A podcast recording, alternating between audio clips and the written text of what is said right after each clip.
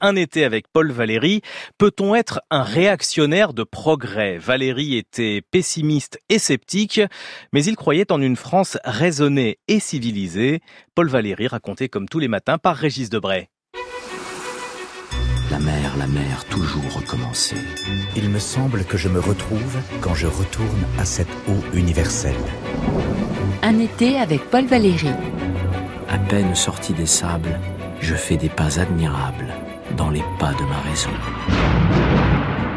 Par Régis Debray. La parole est à M. Chalamont. Lorsque nous avons été appelés à voter l'investiture, Réactionnaire de progrès entre le gouvernement et l'Assemblée. Il dit n'importe quoi. C'est l'apanage de l'opposition. Parlons net. Quand on tient que l'homme a une bonne nature et perfectible, on penche à gauche. Quand on le tient pour une mauvaise bête et sans espoir, on penche à droite. Et il est de quel côté, Valérie? Dans le principe, c'est un ni-ni. Mais dans la vie, c'est un et-et. Il récuse les deux bords, mais ne se fâche avec aucun. Sans doute fait-il partie des pessimistes, mais, et c'est sa chance, il a le pessimisme sceptique, nullement doctrinaire, militant ou prosélyte.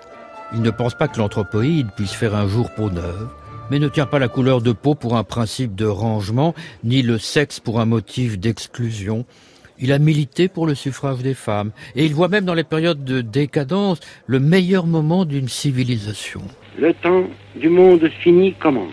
Paul Valéry. Il faut regarder en face la situation et se consacrer à une préparation profonde de toutes les facultés que l'esprit européen a si brillamment jadis porté à un si haut degré de puissance et de précision. Sans doute ne peut-on qualifier d'optimiste un Européen qui en 1939 se demande Si tout ceci, l'Europe ne finira pas par une démence ou un ramollissement général. Mais il sait le danger qu'il y a à manier comme les fascistes, le thème de la décadence. Il ouvre sa porte à Jean Prévost, le futur maquisard, qui sera abattu dans le Vercors, comme à Robert Brasillac, le futur condamné à mort à la libération. Le en même temps ne le gêne pas. Il s'en amuse, incapable qu'il est d'épouser les a priori de l'un ou l'autre camp. Il est clair, dit-il, Que la tradition et le progrès sont deux grands ennemis du genre humain. Deux choses menacent le monde, l'ordre et le désordre. autrement dit, la droite et la gauche. Raison de plus pour ouvrir sa porte aux deux. Et surtout, il reste calme. Un sceptique est quelqu'un qui ne s'énerve pas.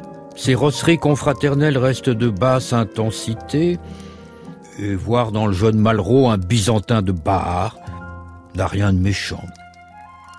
Dans une époque comme la nôtre, où un mot de travers fait de vous un stalinien ou un rouge-brun, on aurait envie de répéter avec lui Je hais l'insolence, l'outrecuidance, les injures, les menaces. Bon, Valéry était aussi un ami de jeunesse de Blum, avec lequel il est resté toujours en relation. Il a une petite tendance à être proche des gouvernements, quels qu'ils soient, Benoît Peters. parce qu'au fond, peut-être, la continuité de l'État et le respect de l'institution euh, lui importe plus euh, que telle ou telle couleur politique.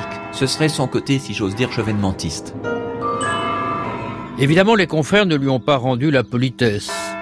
L'extrême gauche avec Julien Binda le traitera après-guerre de poète de cour et l'extrême droite avec Bernard Faye de disciple attardé de Mallarmé, enfariné de mathématiques et barbouillé de philosophie. Silence Je fais évacuer les tribunes Laissez parler l'orateur Dans l'enfer des bagarres politiques, tout ce qui est excessif est insignifiant, seule l'outrance se fait remarquer. Évidemment, il y a un risque à ne pas se réclamer de son vivant d'une quelconque obédience. C'est une certaine solitude post-mortem.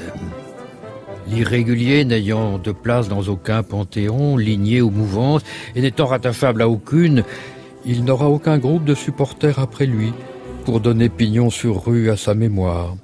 C'est ainsi qu'on peut interpréter la courte épitaphe que voulait inscrire Valérie sur sa tombe. PV tué par les autres, c'est-à-dire par nous.